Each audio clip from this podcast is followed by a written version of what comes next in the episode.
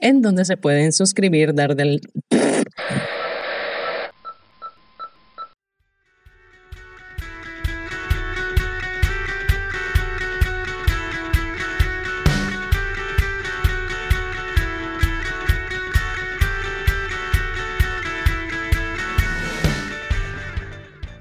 Bienvenidos a una descarga de energía de Saturados Podcast. Yo soy Andrea Teixeira, T-E-I-X-E-I-R-A, arroba Inés A-R-T-X, arroba Inés Arts en Instagram.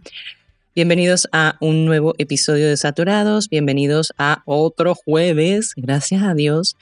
Ya estoy más cerca de mis vacaciones, de mi trabajo de la vida real porque la verdad que las necesito. Por favor, por favor, falta una semana nada más. Por favor. Y bueno, bienvenidos sean a este episodio donde pues vamos a hablar de un tema que es muy, muy, muy, muy personal, muy subjetivo, que bueno, igual la ciencia también ha demostrado muchas cosas sobre este tema. Eh, y como están leyendo en el título, Mm, del episodio, pues eh, vamos a hablar sobre la zona de confort.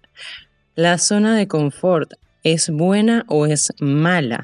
¿Por qué planteo la pregunta? Pues porque hay, mm, tengo amigos que siempre te dicen, no, porque tienes que salir de la zona de confort y no sé qué, te tienes que arriesgar, no sé qué, que tampoco como que... Eh, tampoco sus vidas son un ejemplo de esto, ¿no? Pero bueno, eh, los quiero. Y hay otras personas, por ejemplo, con mi psicóloga, aprendí que la zona de confort no, no, es un sitio malo. O sea, yo creo que desde que se empezó a utilizar esta, mm, eh, esta definición de la zona de confort, lo vemos como algo malo, como algo eh, de gente conformista. Y la verdad es que no es así. Así que quédense para escuchar el episodio completo. Les recuerdo, por favor, em, que se suscriban al canal de YouTube de Saturados Podcast. Ustedes buscan en la lupita de YouTube Saturados Podcast y van a salirles dos canales. Pero el de nosotros es el del logo naranja, el otro canal es de unos muchachos brasileros. Em, pues si quieren ir a chequearlo, bueno, vayan, pero el de nosotros es el del loguito naranja, bello, hermoso y precioso, que ya tiene 42 videos que pueden eh, pues revisar, pueden escuchar todos los episodios que tienen ahí a su disposición. Los invito entonces a que se suscriban, a que escuchen los episodios, a que le den like, a que comenten, a que le den a la campanita de notificaciones y a que compartan, por favor, con todos los que más aman también, bueno, si no les gusta YouTube, porque bueno, yo soy una de las que se queja de las publicidades que YouTube pone en mitad de los podcasts que escucho o de las canciones que escucho. Y también, pues, para esto hay más plataformas como Anchor, Spotify, Apple Podcasts, Google Podcasts, Pocket Podcasts, Pocket Podcast y un montón de otras plataformas que no recuerdo el nombre, por donde salimos, pues. Así que nada, entremos de lleno al episodio de hoy. Y vamos con un poquito de historia, porque en 1908 los psicólogos Robert Mears Jerkes y John Dilligan Dodson formularon la ley Jerkes-Dodson. Demasiado creativos estos señores con el nombre del experimento, de verdad que sí, me dejaron anonadada que consistió en utilizar unas pobres ratitas a las que sometían a tenues descargas eléctricas con el fin de que los animales pudieran completar un laberinto en el que se les colocaba. Los psicólogos se dieron cuenta que al utilizar pequeñas descargas las ratas se veían motivadas a llegar al final del laberinto. Pero la cosa fue diferente cuando aumentaron la intensidad ya que las ratitas se estresaban a un nivel tal que lo único que intentaban hacer era escapar y correr por sus vidas, los pobres animalitos, perdiendo por completo la motivación para terminar el recorrido, para terminar la tarea. Esta ley evidencia que cuando tenemos tareas que nos mantienen en un nivel de alerta muy bajo o casi nulo, pues con frecuencia nos aburrimos y tendemos a reducir nuestra productividad, a aplazar las tareas y a procrastinar o procrastinar. Bueno, luego, si las demandas son demasiadas, lo más probable es que experimentemos sentimientos de ansiedad o malestares psicológicos en general, cosa que también nos hará menos productivos. Pero si mantenemos un estado de alerta y de estímulos y desafíos equilibrados de acuerdo a nuestras capacidades, entonces nos vamos a concentrar y tendremos un rendimiento óptimo. Dicho en criollo, es que a raíz de un nivel de estrés o estímulos moderados, el rendimiento y la motivación serían aún mejores, mientras que si los niveles de estrés aumentasen demasiado, ocurrirá lo opuesto. El interés y las ganas por terminar una tarea o un objetivo se irán por el caño, por el retrete, por la poseta, por el water y nos explotará el cerebro en miles de millones de pedacitos. Como dicen por ahí, y vaya que es cierto, los extremos no son buenos. ¿Les suena de algo todo esto del experimento de Jerkes Dodson? ¿no? Bueno, eso es porque más contemporánea y actualmente llamamos a esto como la zona de confort. Se puede decir que la zona de confort es un estado psicológico en el que nos sentimos seguros, nos sentimos en control total, nos sentimos confortables. Y por ello no, no experimentamos ansiedad, no, no experimentamos miedos, angustias ni riesgos, pero cuando estamos cómodos todo el tiempo, bueno, ya saben, no nos sentimos motivados a hacer nuevas cosas, ni incluso nos sentimos motivados a hacer ninguna cosa que ya sabemos hacer. Y por lo tanto, pues no crecemos. La zona de confort puede ser un estado mental, también puede ser un ritual de comportamientos, de rutinas que seguimos muchas veces al pie de la letra simplemente para mantener un nivel de ansiedad neutral que hará que nuestro rendimiento sea constante, o sea que ni subirá ni bajará. Podemos ingresar a la zona mediante un repertorio de conductas, como son pues estos rituales eh, que seguimos paso a paso en nuestro día a día, de creencias, de afectos, para que nuestro desempeño sea estable, sin necesidad de tomar riesgos que nos generen ansiedad, incertidumbre o miedo. Pero un exceso de confort pues nos puede arrebatar la motivación y la incentivación y hacer de nuestras vidas algo monótonas, algo desganada, algo apática incluso. Y estas cosas nos limitan en muchos campos de nuestra vida. Que ojo, Acá he hablado sobre la importancia de poner límites sanos y pienso que hay que saber cuándo hacerlo. Y saber poner ciertos límites en nuestra vida, creo yo, que no necesariamente nos convierte en personas aburridas y limitadas. Así que ojito con confundir estas cosas. No sé si hay algún experto escuchándome, escuchándome, para que me corrija o si quieren aclarar algo, bueno, con respecto al tema, los comentarios siempre serán bien recibidos. Y, esto es algo que siempre diré, es que no soy una experta en absoluto, no soy una experta en nada, pero me gusta hablar de estos temas. Existe otro término psicológico un poco más profesional, por así decirlo, que es el estado de flujo, descrito por Mihaly Sixet Mihaly. Sixet Mihaly. ¿Cómo mierda se pronuncia esta vaina? Mihaly Csikszent Mihaly. Mihaly Csikszent Mihaly. El flujo es también conocido como la zona. No sé si recuerdan la película de Disney, em, Soul, donde decían que cuando alguien se concentraba en lo que le apasionaba entraba a la zona. Bueno, precisamente. Resulta que este es el estado mental operativo en el cual se está completamente inmerso en lo que se está haciendo. Puede ser un gran sentimiento de enfoque de energía y de total implicación en la tarea que además lleva a terminar con éxito la actividad. Este estado se logra dando confianza total al subconsciente para realizar actividades relacionadas con la memoria muscular y el movimiento, dejando espacio a la mente para que piense de manera creativa y estratégica sobre la tarea en cuestión.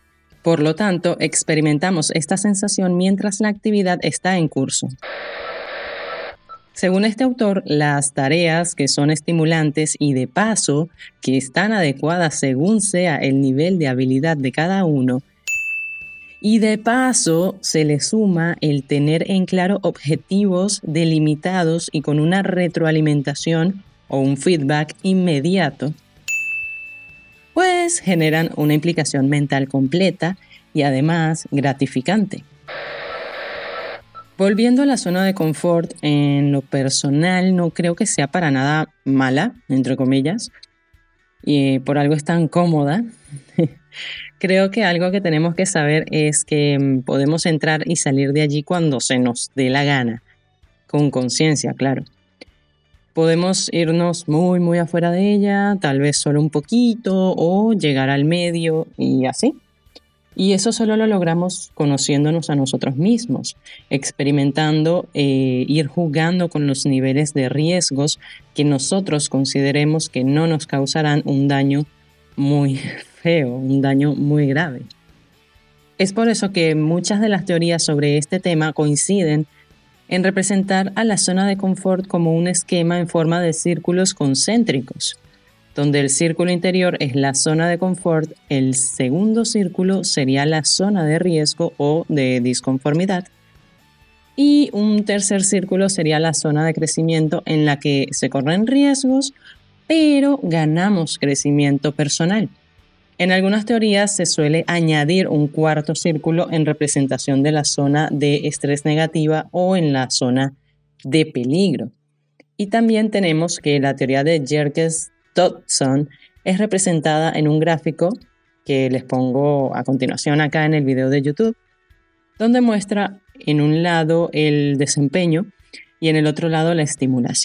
pudiendo ser estas variables altas o bajas dependiendo del desempeño. O no sé, yo la interpreto así, no soy buena leyendo gráficos, la verdad, así que disculpen. Experimentos posteriores a este lo apoyaron y añadieron que la motivación y el esfuerzo para alcanzar un objetivo aumentan hasta que la expectativa de éxito o el nivel de incertidumbre alcanza el 50%. Por encima de esa cifra, dice que nos desmotivamos y el nivel de ansiedad es tan elevado que nos desequilibra y nos lleva a cometer errores. Quienes siguen el podcast desde hace un tiempo saben que yo mm, desde pequeña he sido una persona muy tímida, muy vergonzosa, que detesta ser expuesta y que, bueno, mucho antes tenía mucho más pánico escénico del que tengo ahora. Y a medida que fui creciendo y fui madurando muy de a poquito, porque yo considero que mis procesos son eh, muy de pasitos cortos, pero lo importante acá es dar el primer paso y luego no parar. Pues fui aprendiendo, fui experimentando, fui exponiéndome a situaciones que no me eran tan fáciles de controlar. Y fui ganando confianza hasta lo que soy hoy en día, que tampoco es, es como que soy este, la flor de la confianza, pero bueno, pero es algo. Recuerdo que, por ejemplo, en los últimos semestres de la universidad, yo siendo alguien muy penosa, me inscribí en materias electivas como teatro, donde tuve que representar una obra de teatro frente a un público chiquito, un público pequeño, y yo tuve que usar un plumero, una bata de dormir y chancletas, pues estaba interpretando a una doña, a una señora muy casera, muy ama de casa. Y también inscribí la materia electiva de oratoria, en donde tuve que animar un evento mucho más grande junto a otra persona cuya personalidad mm, era muy diferente a la mía. Y en este evento tuve que usar un vestido casi que de gala y tacones, que bueno, quienes me conocen saben que yo no soy de ese estilo. Y en ambas electivas la verdad que el resultado fue, fue genial, fue chévere, fue asombroso, aprendí muchísimo. Y sin embargo, luego cuando estuve en Victoria FM, en la radio en donde trabajé em, en la ciudad de La Victoria, en Venezuela, la primera vez que salí al aire narrando una información vial fue horroroso, fue terrible. O sea, en vez de, en vez de haber un desastre en la autopista regional del centro, el desastre fue mi voz saliendo al aire.